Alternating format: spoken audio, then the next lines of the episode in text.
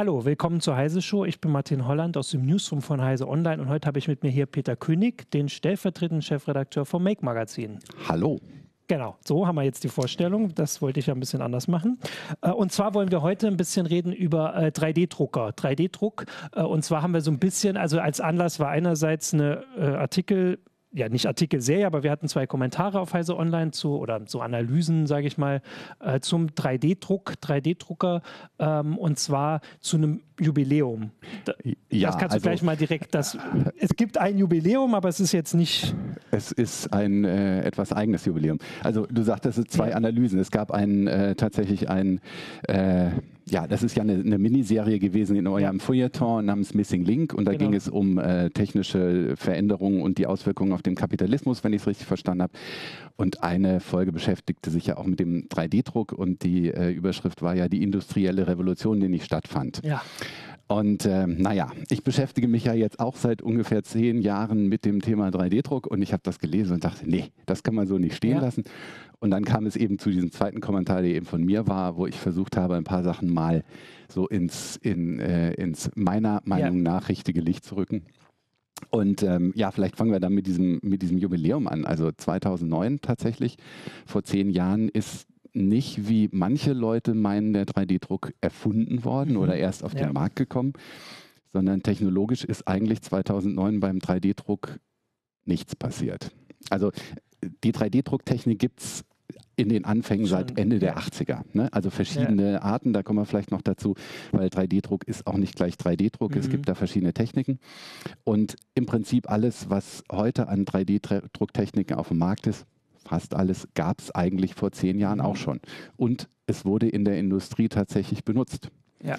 Das hat bloß niemand gewusst oder genau. das hat genau. niemand interessiert. Und deswegen habe hab ich ja noch, das ist ja nicht überall, nicht überall geklappt, den äh, Titel der Heise Show ein bisschen geändert auf 3D-Drucker in bezahlbar. Genau. Das ist das Jubiläum. Gen genau, das ist, das ist das Jubiläum, weil ähm, tatsächlich 2009 ein Patent ausgelaufen ist auf eine der ganz grundlegenden Techniken mhm. und zwar äh, tatsächlich die simpelste Technik, ja. der sogenannte FDM-Druck für Fused Deposition Modeling. Ja. Kann man auch Schmelzschichtverfahren nennen. Also das ist, ja. das ist im Prinzip, du hast eine, eine Heißklebepistole und die wird exakt positioniert und die trägt eine Materialschicht aus einem mhm. flüssigen Kunststoff auf. Und dadurch baust du das schichtweise. Genau, so wie, glaube ich, alle, die sich jetzt nicht genauer damit beschäftigen, aber zumindest bei uns das immer lesen, sich 3D-Druck genau. vorstellen. Das, das, ist so das Standard. Das ist das Standardverfahren im erschwinglichen Bereich. Mhm. Weil das Erstaunliche an diesem Verfahren ist, dass es mechanisch ist, finde ich immer noch zum äh, erstaunlich, wie wenig Technik man tatsächlich braucht, mhm. dass da was Brauchbares rauskommt, ja, aus okay. diesem Ding. Das ist, das ist eigentlich eine relativ ja. simple Mechanik. Und ähm, damals war es so, das Patent lief aus und es gab schon eine, eine, ein paar Jahre vorher Projekte, die so gesagt haben, mit so einem Open-Source-Gedanken und ähm, mhm. tatsächlich mit dem Gedanken, wir, wir bringen die, das Wissen über diese Technik, demokratisieren wir, wir stellen es frei zur Verfügung, die an Projekten gearbeitet haben, Bauanleitungen zu entwickeln, wie man sich so einen Drucker selber bauen kann. Mhm. Mit dem Auslaufen des Patents war aber die Möglichkeit da, dass tatsächlich solche Drucker auch hergestellt genau. und verkauft mhm, werden. Ja. Und 2009 kam tatsächlich dann der erste erschwingliche Bausatz auf den Markt für so einen 3D-Drucker, der erschwinglich heißt unter 1000 Euro. Ne? Genau. Ähm, okay, das ist so ein bisschen äh, der, der Anlass. Ich wollte ja auch noch sagen, dass wir jetzt, äh, also wir haben jetzt nicht vor, irgendwie diese äh, Artikelserie hier quasi nochmal zu äh, verlängern. Nee, genau, also der, der Gedanke war, dass wir einfach jetzt mal so ein bisschen die zehn Jahre Revue passieren lassen. Jetzt mhm. wird erstmal da noch ein bisschen an uns rumgemubbelt hier. Oh. Äh, achso, das sieht man gar nicht. Okay. Hätte ich es auch gar nicht sagen müssen, verdammt. Ähm, Aber jetzt ist der Ton besser. Genau, der Ton ist jetzt besser. Ähm, und zwar einfach so ein bisschen die Jahre Revue zu passieren lassen und zwar unter der Prämisse, Ganze, das, also du hast es gesagt, so vor zehn Jahren ging das los mit, mit diesem Hintergrund und dann kam ja ich weiß jetzt, also das hat schon noch ein bisschen gedauert, aber dann ein paar Jahre später gab es dann so einen richtigen Hype. Also mhm. es war ein Thema, du hast es selbst in deinem äh, Artikel geschrieben, der bis in die Tagesschau, bis in die Tagesschau wurden die, die Drucker vorgestellt. Und da ist ja nun, das kann man glaube ich so zusammenfassen, nicht viel von übrig geblieben. Also zumindest in diesem sagen wir jetzt mal, außerhalb von der Make, Maker-Community, ja. äh, sind 3D-Drucker wieder aus dem, sage ich mal, öffentlichen Bewusstsein so verschwunden. Genau, das, das ist tatsächlich so, weil ähm, ich glaube, dass es auch damals ein großes Missverständnis mhm. war. Also die, diese, diese, diese Geschichte mit der Tagesschau, es waren, es waren genauer gesagt die Tagesthemen. Es gab eine Live-Schalte zur CES nach, äh, nach Las Vegas ja. und dort hatte MakerBot, glaube ich, den dritten oder vierten Drucker aus seiner Produktion vorgestellt. MakerBot waren die, die damals 2009 mhm. diesen allerersten ähm, vorgestellt haben. Und ähm, ich erinnere mich auch noch gut, in dieser Zeit häufiger auf so 3D-Druck-Fachmessen gewesen zu sein. Und die Leute dort aus der Industrie waren eigentlich immer äh, relativ erstaunt, ja, warum da jetzt auf einmal so ein mhm. Bohai drum gemacht wird.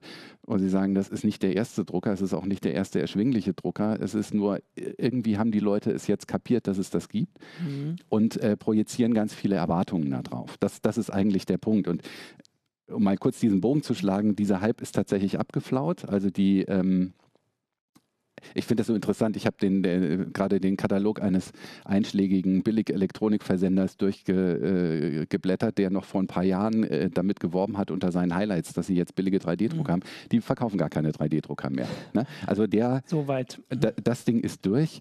Ähm, oder auch, ich weiß jetzt nicht, vor ein paar Jahren gab es im Weihnachtsverkauf von Chibo gab es auch einen günstigen 3D-Drucker zu kaufen. Also dann kann das ich zumindest, ist, ich, weg. genau, also ich kann dazu noch sagen, weil da wurde ich gerade vor der Sendung noch darauf hingewiesen, also bei Aldi, das ist auch schon eine Weile her, dass es 3D-Drucker mhm. bei Aldi gab, aber immerhin jetzt gibt es dann auch 3D-Drucker bei Hofer. Das ist ja das Aldi von okay. Österreich, also okay. in Österreich zumindest, alle Zuschauer in Österreich da sind wir noch ein bisschen äh, auf dem Hype. Aber die einschlägigen Elektronikhändler haben zum Teil haben Baumärkte das. Mhm. Also vielleicht nicht im Ladengeschäft, aber auch im, im, äh, im mhm. Online-Sortiment. Und da ergibt es auch Sinn, weil ja. ähm, der 3D-Drucker ist ein absolut, wie ich finde, wunderbares Werkzeug. Mhm. Aber er ist ein Werkzeug. Das heißt, er ist nützlich für alle Leute, die eine Vorstellung davon haben, was man damit macht. Mhm. Ne? Und ich habe schon vor zehn Jahren immer gesagt, wenn, wenn Leute gesagt haben, ja, muss ich mir jetzt einen 3D-Drucker zulegen, habe ich gesagt, wenn du keine Idee hast, was du damit mhm. tun willst, dann brauchst du keinen. Und das gilt nach wie vor. Ja. Ne? Also damals war ja so ein bisschen die, die Vorstellung, dass wir quasi, also vielleicht, vielleicht auch wieder nicht die allgemeine, vielleicht nicht bei Tagesthemen, aber von Leuten, die so ein bisschen äh, sich dafür interessieren, dass wir quasi diesen Replikator aus Star genau. Trek damit kriegen. Also genau. da sind jetzt zumindest die, die Trekkies, die wussten, was sich da was drunter vorzustellen, also quasi ein Gerät, mit dem wir einfach bald alles machen können, bauen und zwar, können. Und zwar auf können. Zuruf. Also der, der, mhm. der Replikator, das ist ja ein entscheidender Punkt, der Replikator muss ja wissen, wie so ein Gegenstand ist. Mhm. Ich meine, es gibt diese, ich bin jetzt kein Trekkie, aber es gibt ja angeblich diese berühmte Szene, wo es heißt, äh, Earl Grey heiß und dann kommt so eine Tasse raus und da ist dann der Earl Grey mhm. Tee drin. Genau. Dann müsste der Replikator ja wissen, wie sieht eine Tasse aus, wie muss die geformt sein oder Ne, müsste ein 3D-Modell von der Tasse haben, müsste wissen, wie ist der Tee zusammengesetzt mhm. und müsste natürlich auch in der Lage sein, dieses Material dieses Tees bis in die Aromastoffe ja. hinein auf Zuruf zu produzieren. Das könnten wir vielleicht irgendwann mal haben, wenn diese Maschinen in der Lage wären, mhm. aus einzelnen Elementarteilchen die passenden Atome und Moleküle mhm. zusammenzupuzzeln. Aber da sind wir nicht. Ne? Und das war eben diese, diese Verwechslung. So das, das ne? Missverständnis können wir. Aber selbst das mit der Tasse, wenn wir jetzt sagen würden, wir lassen mal den Tee weg, ja. auf Zuruf zu sagen, mach eine Tasse, selbst das ist ja noch, also es ist ja komplizierter. Ne? Das ja, ist schon. Es, es geht, wenn du ein 3D-Modell von der Tasse hast. So. Ein, ein exaktes, mhm. ne? weil der Drucker druckt genau so, äh, wie du ihm das vorgibst. Du kannst nicht sagen, mach mal ungefähr ja. so, das geht nicht. Ne? Also du musst ein exaktes CAD, 3D-Datenmodell haben. Das ist das eine. Das kannst mhm. du dann da reintun und dann druckt dir der Drucker das. Und dann ist natürlich auch das Problem mit einer Maschine, die du heute eben kaufen kannst. Und wir reden also von einem brauchbaren 3D-Drucker für Heimanwender heute, ähm, so in der Preisklasse eines Mittelklasse-Smartphones. Mhm. Also auch mit der Bandbreite. Mhm. Ne? Also ab ein paar hundert ja. Euro geht's los. Aber mit so einem Drucker kannst du nur Kunststoff verarbeiten. Und dann ist ja die Frage, willst du aus Kunststoff unbedingt deinen Tee trinken? Ich nicht. Wahrscheinlich solltest du ihn dann ja. kalt trinken. Okay, aber dann kann man ja schon mal, also das ist jetzt so ein bisschen quasi nochmal die, die Erinnerung für mhm. äh, die Zuschauer, die das nicht erlebt haben. So lange ist es jetzt auch nicht her. Ähm, Zehn Jahre. Aber genau, wie ist denn also es gibt die jetzt bei Baumärkten und so, das heißt, das ist schon ein äh, etabliertes Werkzeug, wenn auch eben nicht für die Allgemeinheit, sondern mhm. für eine bestimmte Zielgruppe. Dann kannst du ja schon mal beschreiben für die, die, also ich wäre jetzt zum Beispiel einer, der das so ein bisschen aus dem Auge verloren hat. Mhm. Ich habe damals, da gab es auch so Dokumentationen, ich glaube über Makerbot mhm. gab es so einen Dokumentarfilm, der da auch so in diese Richtung, die Revolutionierung der Industrie ging und ich habe das jetzt wieder so ein bisschen aus dem Auge verloren. Wie ist denn da der Stand jetzt? Also wer kauft sich diese Geräte, für wen werden die angeboten und was machen die Leute damit? Also eine Revolution, also Revolution ist jetzt übertrieben, eine, eine starke Evolution hat es tatsächlich in der Industrie gegeben. Mhm. Das Interessante bei der Geschichte war ja, dass äh, die Industrie zwar überrascht wurde von diesem Hype, aber auf einmal offensichtlich auch ganz viele Firmenkunden an sie rantraten und sagten, äh, anscheinend muss man jetzt alles mit 3D-Druck machen. Was können wir denn jetzt tun? Mhm. Und es gibt ja durchaus sinnvolle Dinge, die mhm. du damit tun kannst. Äh, zum Beispiel der Prototypenbau, das ist ja schon eine, schon, äh, eine alte Kiste gewesen. Das, dazu wurden sie ja früher eigentlich verwendet, dass man auf die Schnelle einen Prototypen von etwas haben konnte, bevor man mhm. in die Massenproduktion geht. Aber es werden eben auch fertige Bauteile inzwischen. Also mhm. ungefähr seit zehn Jahren, da ging es los, dass es ähm, dass auch wirklich ah, fertige Bauteile damit gefertigt werden. Ähm, wenn du dich noch erinnerst, als wir zusammen beim DLR waren, ja, 2015, ja, auch schon die, die wo die diesen Zeit, Metalldrucker hatten mhm. und, ähm, und wo sie ja gesagt haben, dass sie bestimmte Raketentriebwerksteile mhm. damit oder ähnliche Dinge damit machen. Ne? Oder du kannst im Leichtbau mhm. halt auch bestimmte Strukturen machen, die Lufteinschlüsse haben. Das kannst du anders nicht herstellen. Also es mhm. gibt Anwendungsbereiche dafür und die Technik ist auch natürlich in der Industrie weiter vorangeschritten. Also die wollen vor allem auch meistens Metall drucken. Da gibt es inzwischen ja. ganz trickreiche neue Techniken. Also dort ist es eine ganz lebendige Szene. Mhm. Es geht voran. Es ist alles, die sind alle ganz froh und sie sind übrigens alle auch ganz froh, dass sie sich jetzt nicht, nicht mehr, mit, mehr, äh, mit dem Hype beschäftigen müssen. Mit den Tagesthemen, so. ja. Und auf der anderen Seite ich würde es mal so pauschal sagen, äh, die, die Leute, die jetzt zum Beispiel Make lesen, also die Maker mhm. oder wie man sie nennen mhm. will, die Bastler oder wie auch immer, ähm, haben darin eben ein Werkzeug gefunden, mit dem sie was anfangen können. Übrigens auch zum Beispiel die Modelleisenbahner, ja, die dann nämlich zum Beispiel kleine Figürchen oder Häuser oder was mhm. weiß ich herstellen können oder bestimmte Szenen wie äh, so, so Tabletop-Spieler, mhm. die so Miniaturen Ach, haben, ja. da kannst du auch Sachen damit machen. Ne? Und ähm, das Schöne dabei ist eben, ich kann mit dem 3D-Drucker ähm, etwas, was normalerweise viel handwerkliches Geschick und viel Arbeit erfordern würde, mir sozusagen ausdrucken lassen in einem Guss, wenn ich es vorher konstruiert habe. Mhm. Also ganz. Das sind ganz andere Fertigkeiten, die damit einmal gefragt sind. Also derjenige, der natürlich gut diese Figürchen selbst basteln kann, der wird das dann vielleicht nicht so brauchen, vor allem weil er das vielleicht auch nicht gerne macht. Aber da können ja. dann Leute, die handwerklich vielleicht gar nicht so gut sind, aber total gut designen können, sage ich ja. jetzt mal. Ähm, Oder technisch ja. ist es auch. Ich habe ja. hab hier was mitgebracht. Zeig mal. Also das war mal ein, ein Klemmspot von einem ähm, großen äh, Möbelhaus. Mhm. Der ist leider kaputt gegangen. Und mein Chef hat gesagt, gut, aber dieser Schwanenhals ist mhm. eigentlich ganz gut und die Klemme ist ganz gut. Und dann hat er hier oben, das wird mir jetzt nicht sehen, deshalb erzähle ich es, äh, hat er hier das oben ein 3D-Druckteil konstruiert. Das ist im mhm. Prinzip eine Platte mit zwei Schraubenlöchern und dann so einen Strempel da dran und dann hat er mit äh, Kabelbindern diese Klemme befestigt. Mhm. Und schon hat er einen Halter, mit dem er zum Beispiel sein Smartphone befestigen ja. kann, wenn er irgendwas filmt, was er da macht. So, das ist jetzt mit dem 3D-Drucker gemacht, mhm. dieser Adapter. Ähm, das kann man natürlich auch anders machen. Nur wenn mhm. ich mir mhm. überlege, ich säge jetzt irgendwie äh, diese Platte aus und dann wie befestige ich dieses Ding, dann muss ich gucken, dass das fest ist, dann müsste ich es schrauben und so weiter und so fort. Tatsächlich ist, wenn du den 3D-Drucker da hast, mhm. ist es schneller. Ja, und so ein Ding hält. Und das ist jetzt eine super simple Geschichte. Ja, ja. Ne? Bei manchen Sachen wird es halt komplizierter, damit es in die Halterung reinpasst. Und dafür sind 3D-Drucker halt ziemlich gut. Und das war damals, also daran erinnere ich mich, immer dieses damals, das sind ein paar Jahre, aber das war ja so ein, eins dieser Versprechen, dass man sich halt die Ersatzteile genau. quasi selbst macht. Das war, und da kann man jetzt aber zumindest einordnen, man würde das machen, wenn man so ein Gerät da hat. Man also würde das, das machen, wenn man so ein Gerät da hat. Und bei den Ersatzteilen ist es natürlich auch das Ding, äh, wenn es ein bisschen komplizierter wird. Und mhm. du brauchst ja das 3D-Modell. Das, ja. das ist immer der Knackpunkt. Ja. Wo kommt das 3D-Modell her? Und ähm, natürlich gibt es inzwischen, und das ist auch wirklich wunderbar, es gibt inzwischen ganz große 3D-Datenbanken im Netz, mhm. wo du dir Sachen runterladen kannst, wo zum Beispiel jemand, der ein Ersatzteil für irgendetwas Gängiges äh, konstruiert hat, ähm, das zur Verfügung stellt und dann kannst du es einfach nachdrucken. Also, weil du hier diesen Becher stehen hast, ja. ne? diese, diese Deckel hier mhm. bei Objektiven ja. sind zum Beispiel so ein Ding, die gehen leicht verloren, mhm. die kriegt man ganz schlecht nach. Ja. Und ähm, naja, und dann findest du halt auf so einer Online-Plattform wie Thingiverse, Plastik, die genau. sind sowieso aus Plastik, findest du halt für die gängigen Nikon-Dinger die entsprechenden Adapter und äh, muss die nicht nachkonstruieren, ja. weil das ist nämlich auch nicht so ganz trivial. Und dann wird es nämlich da interessant. Ja. ja. Okay, weil da, äh, das ist tatsächlich auch ein äh, weiterer spannender Aspekt, wo es auch, glaube ich, eine Frage auf YouTube gab. Ich versuche hier dahin zu scrollen, aber ich kann das ja zumindest mal sagen.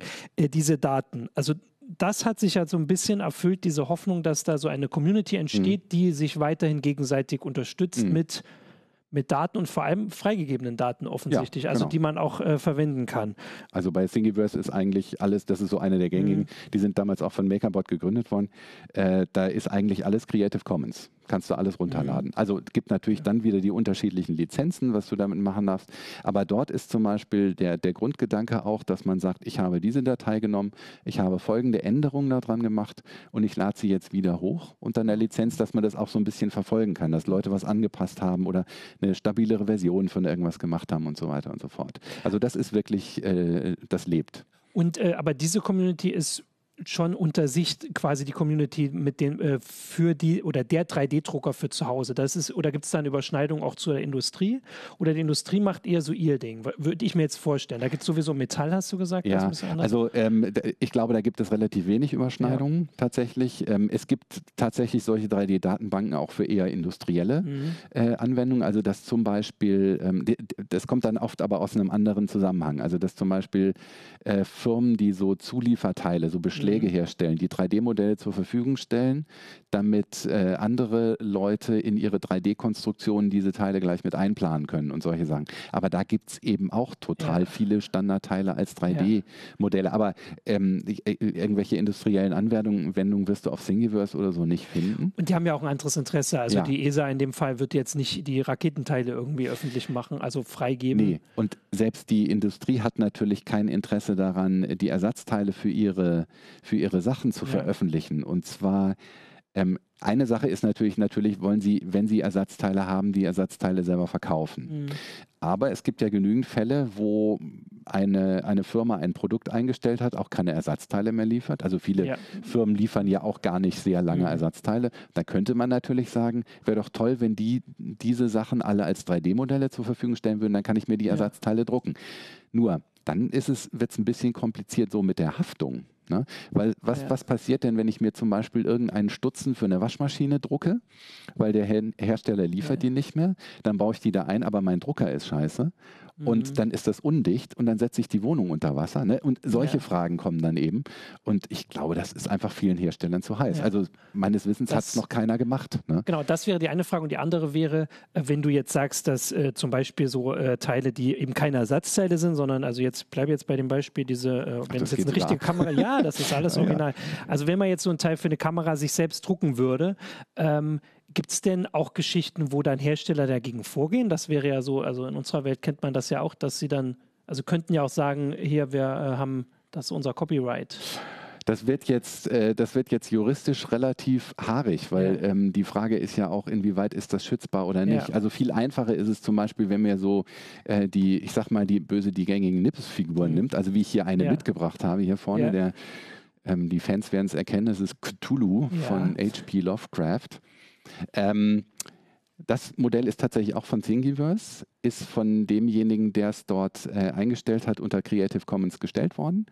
Ähm, aber wenn das jetzt zum Beispiel ein Objekt wäre, was von irgendeiner Firma, also ein Merchandising-Produkt zu einem mhm, Film wäre, ja. ja. und dann würde jemand die 3D-Datei ins Netz stellen, dann wird es nämlich schwierig. Und da ja. passieren durchaus äh, also das würde ich nicht riskieren. Ja. Ne? Bei, bei sowas wie so einem Deckel ist es immer eine Frage, inwieweit ist diese Form an sich äh, ähm, schützbar. Ne? Also ja. wenn da kein, wenn da jetzt kein Patent drauf ist auf diesen, auf diesen Mechanismus oder so, dann wird es, glaube ich, auch schwierig für die Firmen, das zu schützen. Mhm. Ne? Okay, ich könnte mir da auch vorstellen, dass das erstmal noch, ähm, noch nicht so ein großes Thema ist. Das wäre dann wieder, also ich könnte mir vorstellen, dass es hier jetzt bei so einer Figur ein größeres Thema wäre, wenn jemand anfangen würde, quasi im größeren Stil diese Dinger äh, irgendwie zu Hause zu drucken oder so und dann zu verkaufen. Also es gab tatsächlich auf Thingiverse vor ein paar Jahren äh, die Geschichte, dass jemand das unter Creative Commons, ähm, und da gibt es ja die mhm. Version, dass du sagst, es darf nicht kommerziell ja. eingesetzt werden, ein, eine Figur zur Verfügung gestellt hat und jemand anderes hat auf Thingiverse ähm, das Ding sich genommen und hat einen Shop damit aufgemacht und hat gesagt, ich verkaufe Drucke davon. Mhm. Ja? Und hat nicht mal darauf hingewiesen, wo das Modell eigentlich herkommt und so weiter. Und dann gab es da einen, einen Rechtsstreit tatsächlich dazu. Also es geht, es geht oft auch in die Richtung, dass mhm. die Leute denken, naja, ist ja im Internet, kann ich ja nehmen. Ne? So, ähm, das sind die alten, altbekannten Diskussionen für eine neue Technik. Ja. Ähm, ich würde jetzt mal kurz hier, ich mhm. versuche parallel auch ein bisschen auf die Fragen zu kommen. Also wir hatten, äh, du hast das schon erwähnt, dass im Prinzip, oder nicht im Prinzip, Prinzip. Also die 3D-Drucker für in bezahlbar, über die wir so ein bisschen reden wollen. Da geht es eigentlich nur um Plastik.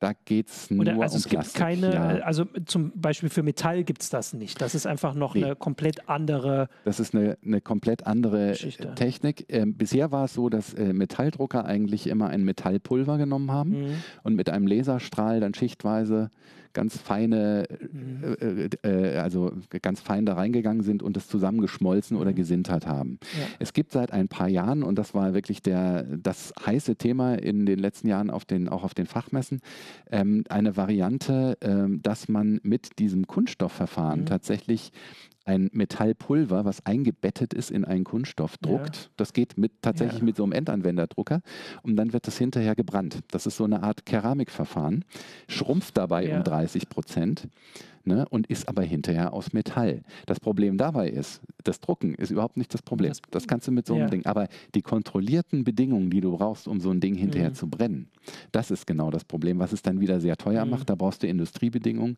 und so eine gewisse Prozesssicherheit, damit das funktioniert. Ja. Aber insofern äh, kann sein, dass sich da noch was tut, aber im Moment, sage ich, äh, ist in absehbarer Zeit erstmal nicht ersichtlich, dass du Ja. als Endanwender mit Metall irgendwas drucken Genau, kannst. weil das war hier die, die Frage oder Mhm. die Feststellung, dass man, also solange es das nicht gibt, äh, für mich nutzlos sind. Jetzt würde ich da ein bisschen ketzerisch sagen, dass also so wie wir damals, oder wie wir, doch, ich habe das schon auch gedacht, dass bei diesen, als diese Drucker für, für solche Dinge kamen, dass das bald wirklich überall stehen wird, ähm, weil man es braucht und inzwischen, also mir geht es jetzt nicht so, also Mhm. könnte ich mir vorstellen, dass es bei Metalldruckern dann ähnlich ist Mhm. oder wäre, äh, oder ob Metall wirklich so viel besser ist, dass sich dass dann wirklich die, der, der ganze Hype nochmal von vorne beginnt, sage ich mal. Also ich hatte ja gedacht, dass als die, die Stereolithographietechnik jetzt kam, also das ist ja Mhm. diese Kunststoffschmelztechnik und ähm, der nächste, die nächste Technik, die sehr billig wurde, war eigentlich die älteste Mhm. 3D-Drucktechnik, wo du mit einem Laserstrahl in ein flüssiges, lichtempfindliches Kunstharz reinschießt. Okay. Damit kannst du sehr, sehr Ja. feine Sachen Ja. machen und es gibt aus diesem, in diesem Kunstharz auch verschiedene Varianten. Es gibt die in, auch in flexibel, in gummiartig, in Mhm. fest äh, und so weiter. Und, ähm, und es gibt zum Beispiel dort auch äh, so wachsartige Materialien. Damit kannst du dann wieder Metall machen. Mhm. Wenn du sozusagen ein Urmodell damit druckst, das abformst, in der klassischen Ja. Gusstechnik ausschmilzt, wird zum Beispiel in der Schmuckindustrie oder bei Zahnersatz wird das gemacht. Ne? Ah, Da sind Ja, diese, ja. diese Drucker im kommerziellen Sinn der Renner. Aber diese Technik ist tatsächlich jetzt auch in die 300-Euro-Klasse gegangen, ähm, weil äh, du statt einen Laserstrahl zu bewegen, auch einfach einen Display von einem, von einem Handy oder einem Tablet nehmen kannst. Dann machst du das Backlight, baust du um in eine Lichtquelle der passenden Wellenlänge für das Harz und dann belichtest du einfach schichtweise von unten.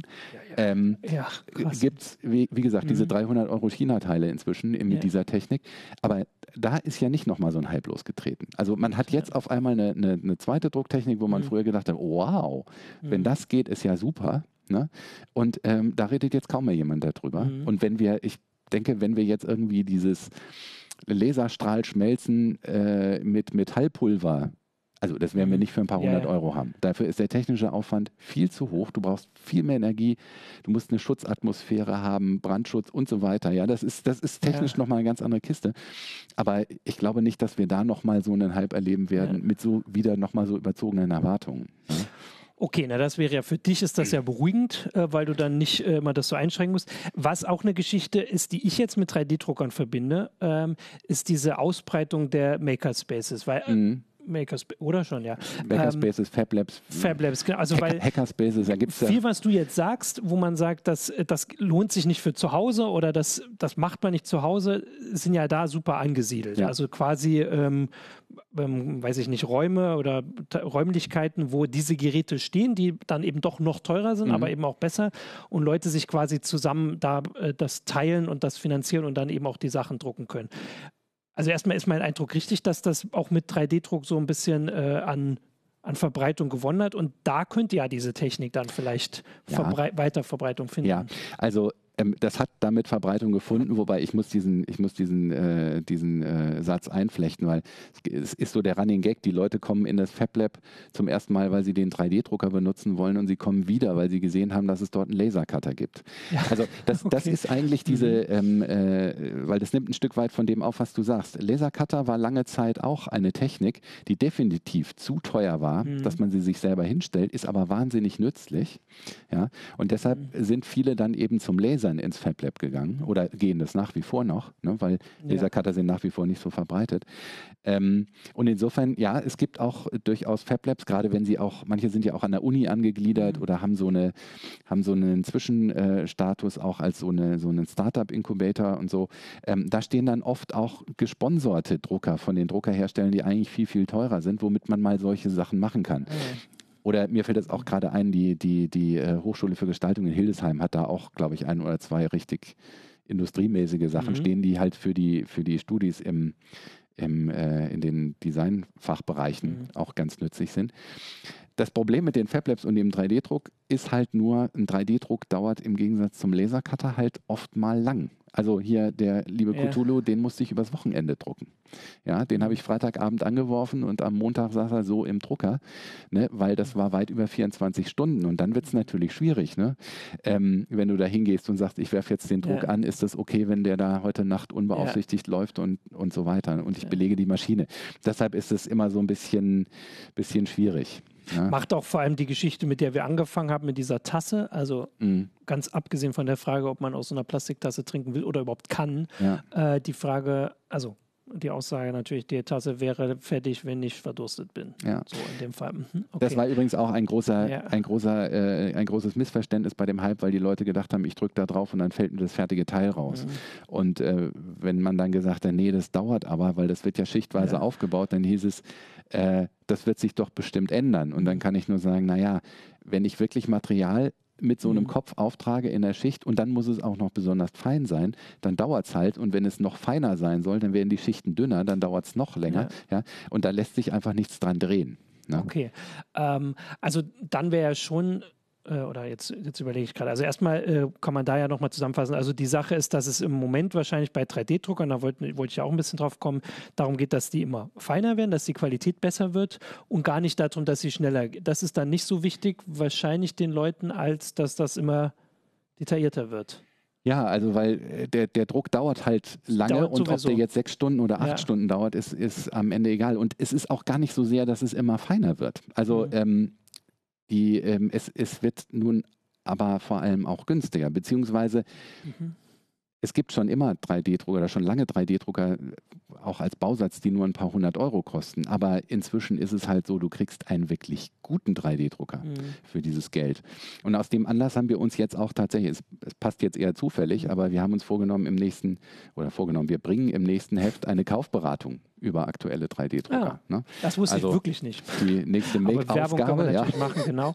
ne? Aber wir nehmen uns genau mal diesem ja. Thema an, weil es ist, wir haben schon das Gefühl, dass es auch ähm, viele Leute gibt, die schwören seit Jahren auf 3D-Druck mhm. und haben auch schon viel Erfahrung und so weiter, wollen das nicht mehr missen. Und es gibt immer noch Leute, die finden es prinzipiell interessant, mhm. ähm, haben sich aber bisher noch keinen gekauft.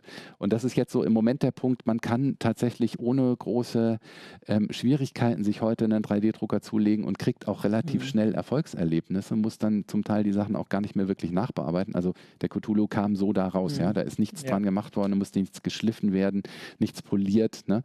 So, und das ist halt einfach möglich. Und das, das war speziell vor zehn Jahren noch völlig mhm. anders. Ja? ja also es gab damals 3D-Drucker, da hast du für die Heimanwender, da hast du einfach nie irgendwas Brauchbares rausbekommen. Mhm. Ja? Ähm, ich überlege jetzt, ob man ich will ja das auch immer so ein bisschen einordnen. Also das ist jetzt einfach, äh, also inzwischen ist es ein Werkzeug. Du mhm. hast auch, glaube ich, in deinem äh, Artikel hast du geschrieben, es ist halt eins von, von vielen Werkzeugen, die, ähm, die, weiß ich nicht, bei Bastlern oder bei Leuten halt zu Hause stehen müssen oder die sie brauchen. Ähm, nicht müssen, aber können. Ja. Aber also, können, okay, so rum kommt auch drauf an, was man bastelt. Genau. Ähm, kann man denn das irgendwie mit einem anderen Werkzeug vergleichen, wo du sagst, das hat vielleicht eine ähnliche Geschichte genommen? Oder gibt es durch diesen Hype gerade, wo es diese großen Erwartungen, also wenn jetzt irgendwie, weil ich ich überlege jetzt, wenn jetzt ein neuer Hammer rauskommt oder was mhm. speziell, dann wird der nie in den Tagesthemen vorkommen.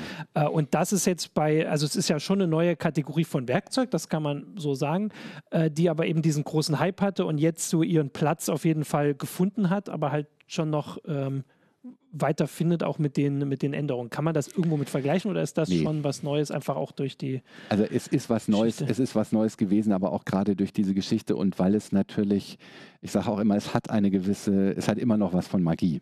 Also ja. ich kann auch nach zehn Jahren, wenn der 3D-Drucker anfängt zu drucken, immer noch fünf Minuten davor stehen bleiben und guck mir das einfach okay, an. Ja. Ich finde es nach wie vor toll. Es hat sich nicht abgenutzt, ja. weil es entsteht dann halt diese Form, und äh, deshalb kannst du es nicht so richtig vergleichen. Also ich habe auch schon lange überlegt, ähm, entweder sind die, sind die Geräte ähnlich raffiniert und, mhm. und toll, aber längst nicht so verbreitet oder die Anschaffungshürde ist höher. Also äh, denk an eine CNC-Fräse oder denk an einen mhm. Wasserstrahlschneider oder einen Plasmaschneider gibt es ja auch mhm. alles, kann man tolle Sachen mhm. mitmachen.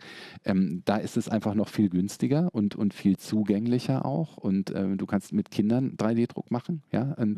Es gibt ganz einfache 3D-Konstruktionsprogramme, wo die dann irgendwas zusammenpuzzeln können, so wie, wie Minecraft-Figuren oder was weiß ich mhm. nicht was. Ne?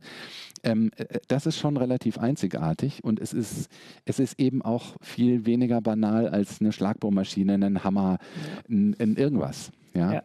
Ähm, könntest du irgendwie also die Sachen, die du jetzt beschrieben hast, also die, äh, die Sachen wären äh, feiner und äh, detaillierter, ähm, aber zum Beispiel, also diese Idee, so ein ähm, äh, Werk, also Ersatzteil zu ähm, produzieren, das haben wir ja gesagt, das, das gab es am Anfang schon.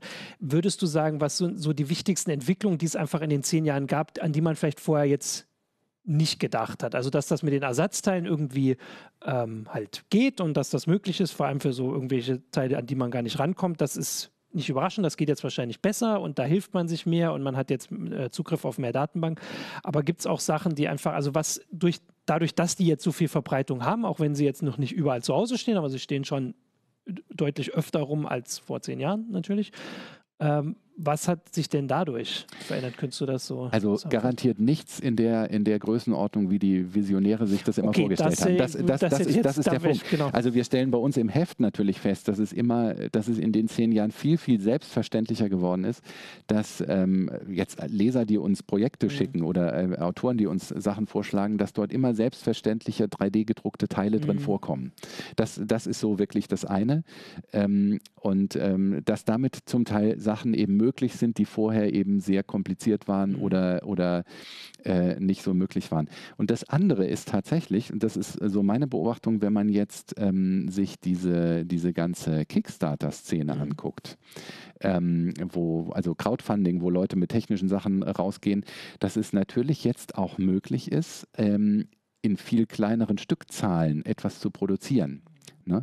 Also ich meine, es gibt, äh, wir hatten im Heft auch schon eine, eine, eine Geschichte über einen Startup, die selber einen, auf Kickstarter einen, einen billigen Lasercutter für zu Hause machen wollten und die Teile auf dem 3D-Drucker produziert haben, die dann eine ganze Batterie von billigen 3D-Druckern mhm. aufgestellt haben, damals die Erfahrung gemacht haben, dass diese Drucker eben im Dauerbetrieb auch irgendwie ihre mhm. Macken entwickeln und so weiter und so fort. Aber die Idee, dass ich sagen kann, ich kann auch ein, ein komplex geformtes Gehäuse für mein, für mein Kickstarter-Projekt mhm anbieten, selbst wenn es nur 500 Leute sind, die das kriegen und ich kann die auf dem 3D-Drucker machen. Diese Idee ist, glaube ich, ähm, hat sich so, ja. so durchgezogen und das sind ganz andere Möglichkeiten, weil wenn du so ein Gehäuse in Spritzguss machen willst, ja, bis du die Form, bis die Form mhm. sich amortisiert hat, dann musst du in, in die zigtausend Stückzahlen gehen, damit ja. sich das wirklich lohnt. Und insofern, das ist ein sehr, sehr schleichendes Ding und ähm, ich bin manchmal erstaunt, wenn ich irgendwo etwas sehe in einem Produkt, was man kauft und ich sage, okay, das ist mit einem 3D-Drucker mhm. gemacht. Ne? Es ist selten, aber es ja. ähm, manchmal kommt. Manchmal Weil ich hab, also gerade ist mir eingefallen, jetzt ist ja Anfang der Woche äh, Luigi Colani gestorben ja. und der ist ja nun bekannt geworden für so ganz außergewöhnliche Formen und eigentlich würde mir da jetzt würde naheliegen, dass mit 3D-Druckern gerade äh, solche dass die Formvielfalt größer wird. Mhm. Also jetzt mhm. weniger, dass man, also das mit den kleinen Stückzahlen, das mhm. kann ich nachvollziehen, das äh, finde ich logisch, aber das mit dieser Formvielfalt kann man so, glaube ich, noch nicht sagen. Bei, weiß ich nicht, auch äh, Sachen, die man vielleicht irgendwo kauft, weil halt Sachen ja. hergestellt werden ja. können, günstiger die so, also die halt nicht viereckig sind, sage ich ja. jetzt mal grob. Ja, da, da sind, spielen natürlich auch so Sachen eine, eine, eine, Rolle. Wenn ich eine Form verwende, muss ich ja auch die, die, das Objekt so gestalten, dass ich es entformen kann. Das geht mhm. ja um die Rationalisierung auch von Arbeitsgängen. Ja. Aber eine Sache fällt mir dazu ein, ähm, es, es, taucht immer mal wieder dieses Thema auf, dass man jetzt auch Häuser aus dem 3D-Drucker hat. Ah, das, ja, das, das ist ja auch mal so, so regelmäßig, taucht es auf und dann werden dann gerne auch so äh, gebäudegroße 3D-Drucker gezeigt und prinzipiell und dann wird da äh, wird, äh, drücken die dann so eine Mörtelmasse in Form und so weiter. Und ähm, das steckt alles noch in den Kinderschuhen.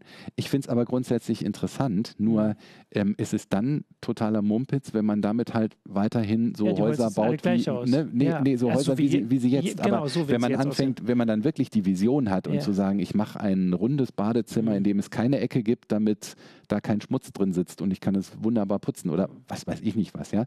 Wenn man in diese Richtung geht und wenn man sagt, dann sind wir endlich völlig frei von mhm. dieser Geometrie, ähm, dann, dann wird da was Neues draus. Also mal davon abgesehen, dass ich nicht weiß, ob ich in so einem Haus wohnen wollen würde, ne? aber ähm, das geht jetzt theoretisch. Genau, ne? da, also ich würde jetzt auch sagen, es geht jetzt gar nicht darum, dass wir hier diese äh, Ideen haben in, in der Heise-Show, was man damit machen könnte, aber dass so die, äh, diese, dieses Potenzial noch nicht in alle Richtungen ausgeschöpft mhm. wird. Also das mhm. mit der kleinen Serie ist schon so, das Potenzial wird da ausgeschöpft, aber zu sagen, dass man jetzt nicht mehr an also an bestimmte Herstellungsweisen gebunden ist, an Beschränkungen. also, dass die Häuser halt alle irgendwie so viereckig sind, hat natürlich auch einen Sinn, weil das irgendwie praktisch ist, aber natürlich auch, weil die Backsteine so sind oder mhm. so. Und da nicht dran, äh, also das wäre so eine Möglichkeit, wo vielleicht dann noch jemand kommen muss. Wobei ich sagen muss, dass also in der Kunst und so gibt es das ja schon. Also da wird 3D-Drucker auch, also Künstler setzen da auch schon drauf. Da gibt's gibt natürlich es. Also welche, das gibt es bei den, bei den äh, 3D-Druckmessen ist es dann oft auch so, ne? weil das ist ja alles mhm. auch ein mhm. bisschen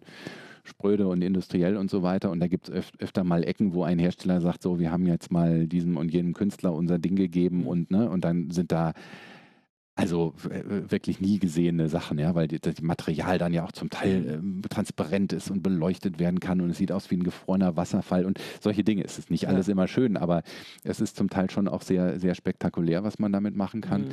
Und es gibt auch auch richtige Rauminstallationen, die dann so wirklich so, eine, so ein Blätterwerk und so ein, wie so ein gotisches ah. Maßwerk und so wuchernd ja. und also ganz beeindruckende ja. Sachen, äh, die die Leute damit machen. Ne? Also, also ein Potenzial, was mir auch noch einfällt, und da kannst du ja auch sagen, also es wäre natürlich auch möglich, dass äh, jemand, der irgendein Produkt herstellt, sagt, hier, ich habe das für euch und ich gebe euch das und das, aber den Rest macht ja vielleicht am besten im 3D-Drucker mhm. selbst fertig. Also das gibt's sowas, fällt dir da direkt was ein? Oder also ist das, das, das ist zum Beispiel bei den, bei den erwähnten Kickstarter-Kampagnen ist es oft so, ja, dass gesagt wird, ähm, wir bauen jetzt, wir haben jetzt so einen Roboter, mhm. Roboter-Bausatz und den kannst du entweder kaufen, äh, nur die Elektronik äh, oder wenn dann zum Beispiel Raspberry mhm. Pi oder sonst was drin ist, dann gibt es die Elektronik mit dem, also die mhm. spezielle Elektronik mit den allgemein erhältlichen Sachen als nächsten Kit und der dritte Kit ist mit allen Teilen für ein Gehäuse. Ja, und die Leute, die die kleinere Variante nehmen, ohne dieses Gehäuse, bekommen die 3D-Druckdateien, um die sich zu drucken ja. und bezahlen dann auch weniger. Das ist gang und gäbe.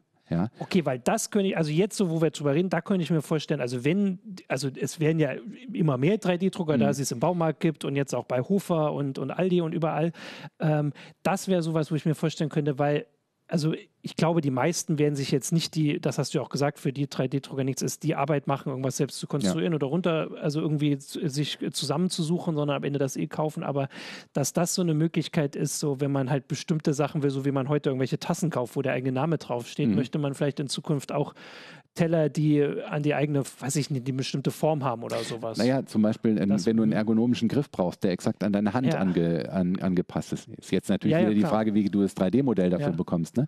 Aber ähm, der 3D-Drucker ist einfach ideal, um ein Objekt zu machen, das du wirklich nur in ganz geringen Stückzahlen mhm. brauchst, was individualisierbar ist. Ja. aber das können, also zum Beispiel könnte ja der Hersteller anbieten, dass er halt, er hat ein Produkt und er passt das an dich an. Genau. Du kriegst das Ding. Okay, also ich finde, wir haben hier total viele Ideen, wo wir, wo gleich äh, die Leute weitermachen können. Aber das heißt ja, ähm, das ist nämlich auch schon ein bisschen da, wo ich ja hin will, auch so ein bisschen in die Zukunft zu gucken. Mm, was, mm. was steht da bevor? Also es gibt immer mehr 3D-Drucker. Wahrscheinlich gibt es viele Leute, die den Baumarkt kaufen, da da machen sie ein, zwei Mal Sachen mit und die stehen dann zu Hause rum. Das wird es immer ähm, geben, ja. Das ist ja auch bei anderen Sachen so, aber sie sind zumindest erstmal schon da und vor allem ist das Konzept dadurch einfach mhm. immer bekannter. Und vielleicht, also ich könnte mir vorstellen, dass es dann irgendwann einfach mal so ein Ding gibt, wo dann alle sagen, ich habe den doch hier stehen und jetzt probiere ich das mal. Also, dass vielleicht so ein weiß ich nicht, so ein Anlass kommt. Und wir haben jetzt so ein paar Sachen, wo, wo das sein könnte. Also einerseits vielleicht irgendein Produkt, das so verkauft wird ähm, also ich glaube, es steckt inzwischen auch mhm. schon in ganz vielen Dingen drin, wo man es gar nicht mehr wirklich, äh, gar nicht wirklich weiß. Also es ist ja grundsätzlich so ein, so ein Trend, dass du, dass du Produkte individualisierbar bekommst. Mhm. Ne? Also ich bin ja. jetzt nicht der, der, der Sneaker-Fan oder, oder Nerd und weiß dann nicht, aber ich, ich, ich habe in Erinnerung, dass es immer mal wieder Pressemitteilungen gibt, jetzt der individuelle Laufschuh und mhm. so weiter und äh, mit der, der Sohle so und so und angepasst und so weiter. Und da steckt zum Teil wahrscheinlich auch 3D-Druck drin, mhm. von ne, wie, wie ja. irgendwelche Polster da in innen drin gemacht sind ähm, und so weiter. Und ähm, das kann eben gut sein, dass solche Sachen oder auch bestimmte, bestimmte Sonderausstattung mhm. bei Autos, ja, die, die nur ganz selten verkauft werden, dass da irgendwelche Teile aus dem 3D-Drucker ja. kommen, weil das eben sich ja. mehr rechnet, als es groß herzustellen. Das erkennt man dann einfach als Laie auch nicht ja. mehr. Ne? Und ähm, insofern passiert da, glaube ich, schon ganz viel. Ja, dann könntest du ja schon noch jetzt, ich würde mal sagen, dann schon langsam zum Abschluss sagen. Also du hast ja vorhin gesagt, dass es jetzt auf jeden Fall diese zwei Techniken gibt. Also die erschwinglich zwei, ja. Zwei mhm. also wir wollen ja auch hier mal vor allem die erschwinglichen. Äh, Gibt es denn irgendwie einen Ausblick, dass vielleicht in naher Zukunft, also du hast das mit dem Metall gesagt, das ja. könnte. Also es gibt ähm, äh, dieses, mit, dieses Metallschmelzen, dieses mit dem Pulver, mhm. kann man ja auch mit, mit Kunststoff machen, mhm. speziell mit Polyamid. Das ist auch schon sehr gut, weil du da sehr, sehr ähm, belastbare Teile rausbekommst mhm. in einer sehr feinen Auflösung. Und da gibt es tatsächlich seit ein, schon seit Jahren ein paar Firmen, die da parallel dran mhm. arbeiten sollen, so eine Maschinen.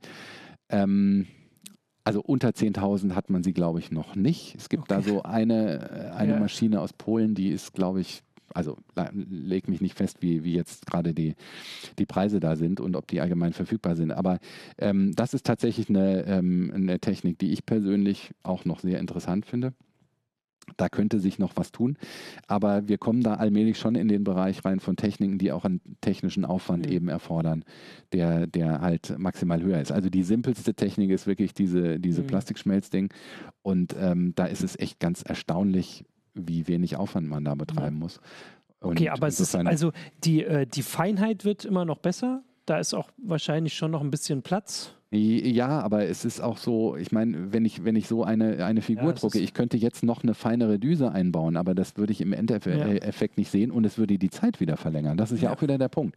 Also die Frage ist ja wirklich, wie fein äh, will man werden? Und bei so einem Teil wie hier in dieser Lampe, mhm. da ist es eigentlich total es egal. egal ne? Und es ist ja bei vielen, äh, vielen praktischen, also sowas ist natürlich immer sehr prominent, steht auch immer gerne auf den Messen rum und so weiter als Blickfang, aber die eigentlich interessanten Sachen sind ja die hier. Ne? Ja. Und da ist es ja in, in der Regel eigentlich total egal, wie fein die sind. Ja? ja. So, beziehungsweise wenn ich es feiner haben will, kann ich ja äh, die Sachen auch noch nachschleifen oder mhm. lackieren oder wie auch immer weiter bearbeiten. Ne? Und ähm, insofern ist der Stand, den wir jetzt haben, eigentlich schon relativ gut. Und manche von den Druckern, die immer noch am Markt sind und die weiterhin empfehlenswert sind, gibt es auch schon seit zwei ja. oder drei Jahren unverändert.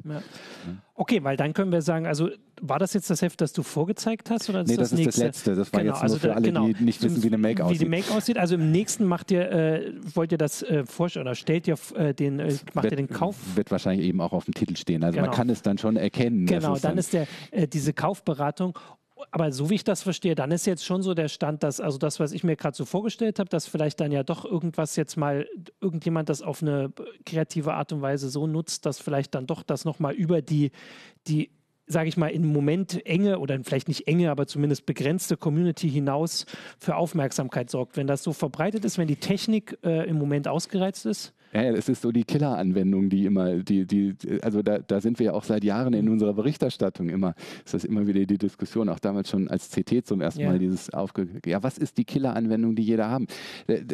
Mir kommt da als Metapher äh, vor, wenn man, das wäre eine Forderung, wie wenn du zu einem Autohersteller hast, sag mir doch mal das Ziel, wo jeder hinfahren will. Mhm. Warum? Um zu sagen, dass jeder ein Auto braucht. Ne? Also das ist halt so dieses Ding. Ja. Das, was, das Problem, was der 3D-Drucker für dich persönlich löst, mhm. Ist individuell komplett unterschiedlich und das macht es so schwer, es zu mhm. kommunizieren ja. und das macht es gleichzeitig als äh, das äh, zu so einem tollen Werkzeug. Ja. ja. Weil ich genau das Problem, was ich mhm. habe, damit lösen kann. Ne? Und die Sachen machen halt optisch dann ja. oft nicht viel her, sind aber sehr praktisch. Ja, und das ist so dieses Ding. Ne? Okay, dann hast du mich da überzeugt, dann warte ich da jetzt nicht äh, auf die Killer-Anwendung. Aber äh, eine Frage, die mir tatsächlich jetzt noch einfällt, ist, weil, also soweit ich mich erinnere, die, diese ähm, diese Sachen, die dann bei euch immer besser aussahen mit den Jahren, waren immer einfarbig. Ah, Gibt's, mhm. oder? Mhm. Oder gibt es 3D-Drucker, die, also zum Beispiel jetzt in dem Fall, der ist ja wahrscheinlich im Original nicht so blau, sondern wahrscheinlich dunkel, ohne mich jetzt auszukennen. Der ist im Original gar nicht, weil diese 3D-Datei keine Farbinformationen Gut, hat. ich meine jetzt die Figur hier Ach so, von ja, die Figur. H.P. Lovecraft äh, ist wahrscheinlich dunkel und sagen wir jetzt mal, ich würde jetzt gerne, dass das hier unten aussieht wie eher so grau vielleicht, wie so ein Steinsockel und der soll dann eher so schwarz sein. Geht das? Ähm, es geht. Also es gibt Drucker, die mehrere Farben drucken können, Okay. mehrere Materialien drucken können. Das ist allerdings eine Technik. Da denke ich, wenn, wenn, äh, wäre es nochmal schön, wenn dort nochmal ein weiterer Mhm. Durchbruch passiert. Es gab schon ganz früh ähm, Drucker, die hatten zwei Druckköpfe nebeneinander. Mit den Mhm. zwei Materialien haben mal mit dem einen, mit dem anderen gedruckt. Das hat aber meistens nicht gut funktioniert, weil der Druckerkopf, der gerade nicht gedruckt hat, hat das oft das Objekt, was schon gedruckt wurde, beschädigt. Die Drucker, die ich bisher gesehen habe, bei denen es richtig, richtig gut funktioniert, die machen mehr Aufwand. Die fahren den einen Kopf weg oder fahren den ganz Mhm. zur Seite. Das ist dann aber schon wieder eine ganz andere Preisklasse. Und ähm, es gibt andere Ansätze, wo man zwar nur einen Druckkopf hat, aber das Material immer rein und raus spult Mhm. mit bis zu fünf Farben. Ja, da gibt es dann auch wieder, wieder tolle Ergebnisse und es gibt tatsächlich auch schon ähm, vereinzelt sozusagen Echtfarbdrucker, Mhm. die ähm, entweder diese Materialien in dem gewünschten Mischungsverhältnis im Kopf mischen Ah. oder die andere Variante, die Ja. nehmen ein weißes äh, Material und färben das ein. Ja. Ja, das ist äh, noch ein, ein anderes Ding. Aber wie lichtecht das ist, Ja. weiß ich nicht. Es sieht ein bisschen aus wie so, äh, wie so mit Tinte angemalt hinterher. Ne? Und ja gut, aber dann habe hab ich doch jetzt hier noch was gefunden, wo es noch ein bisschen Entwicklung geben kann. Da gibt es äh, hoffentlich noch Entwicklungen, Genau. beziehungsweise das ist einfach so ein Thema, was, ähm, äh, wo, wo es noch verschiedene Ansätze Ja. gibt und äh, wo es sicherlich noch spannend bleibt. Ja. Aber das wird auch nicht zu einem großen Durchbruch führen. Das, das ist, glaube ich, das. aber es wäre, der- aber der das haben wir jetzt ja gerade gesagt, dass das überhaupt gar nicht darum geht. Ja. Also zumindest äh, für dich. Äh, ich werde mir erstmal weiterhin die Sachen bei euch angucken. Äh, aber das ist zumindest sowas, wo man dann, also wo wir auch wieder mal staunen werden. Die, und ich meine jetzt mit wir, die Leute, die kein Zuhause stehen haben und auch nicht regelmäßig in den, äh, ins Fab Lab gehen.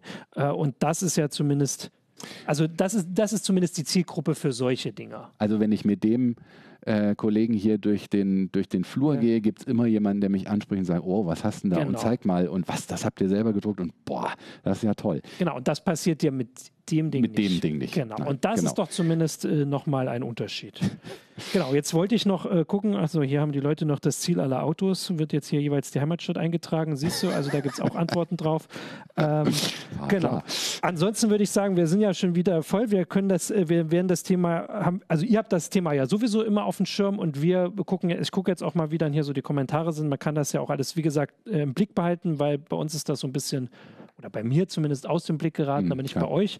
Äh, und wenn es da noch jetzt Fragen gibt oder vielleicht andere Aspekte, wir haben das jetzt eher so allgemein gemacht. Ähm, die Make macht das dann, ab wann kommt sie raus? Das darfst du auch noch sagen, die nächste. Oh, ich Musst du nachgucken, guck mal muss nach. Die Make am macht 10. das dann am genau. 10. Oktober. Am 10. Oktober, bis da gibt es die, diese heiße Show dann auch noch bei YouTube. Äh, genau, und damit sage ich dir danke für äh, diese äh, spannenden Einblicke und den spannenden Rückblick auf die zehn Jahre bezahlbare 3D-Drucker. Äh, danke fürs Zuschauen und bis nächste Woche. Danke, dass ich kommen durfte. Gerne. Ciao. Tschüss.